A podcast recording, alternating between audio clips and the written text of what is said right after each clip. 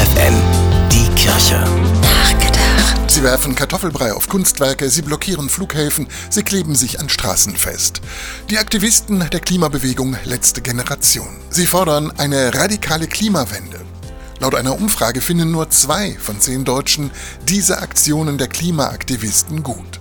Zu diesen Befürwortern gehört der 61-jährige Jesuitenpater Jörg Alt.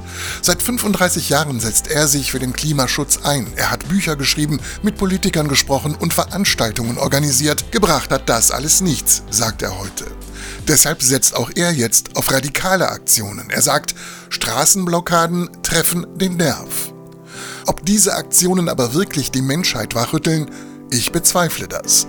Denn sie erzeugen eher Wut und Unverständnis als die Bereitschaft, jetzt endlich was fürs Klima zu tun. Doch daran führt kein Weg vorbei. Und jeder hat es in der Hand, seinen Beitrag zu leisten, dass Leben auch in Zukunft möglich ist. Ein freiwilliges Tempolimit oder das Auto öfter mal stehen lassen und öffentliche Verkehrsmittel nutzen, das wäre beispielsweise ein erster Schritt. Jesuitenpater Jörg Alt vertraut darauf, dass wir diesen Schritt nicht alleine gehen müssen, sondern dass ein guter Gott, der die Schöpfung geschaffen hat, an unserer Seite ist, um uns zu helfen. Auch dann, wenn so manche Klebeaktion vielleicht mal wieder Wut in uns aufsteigen lässt.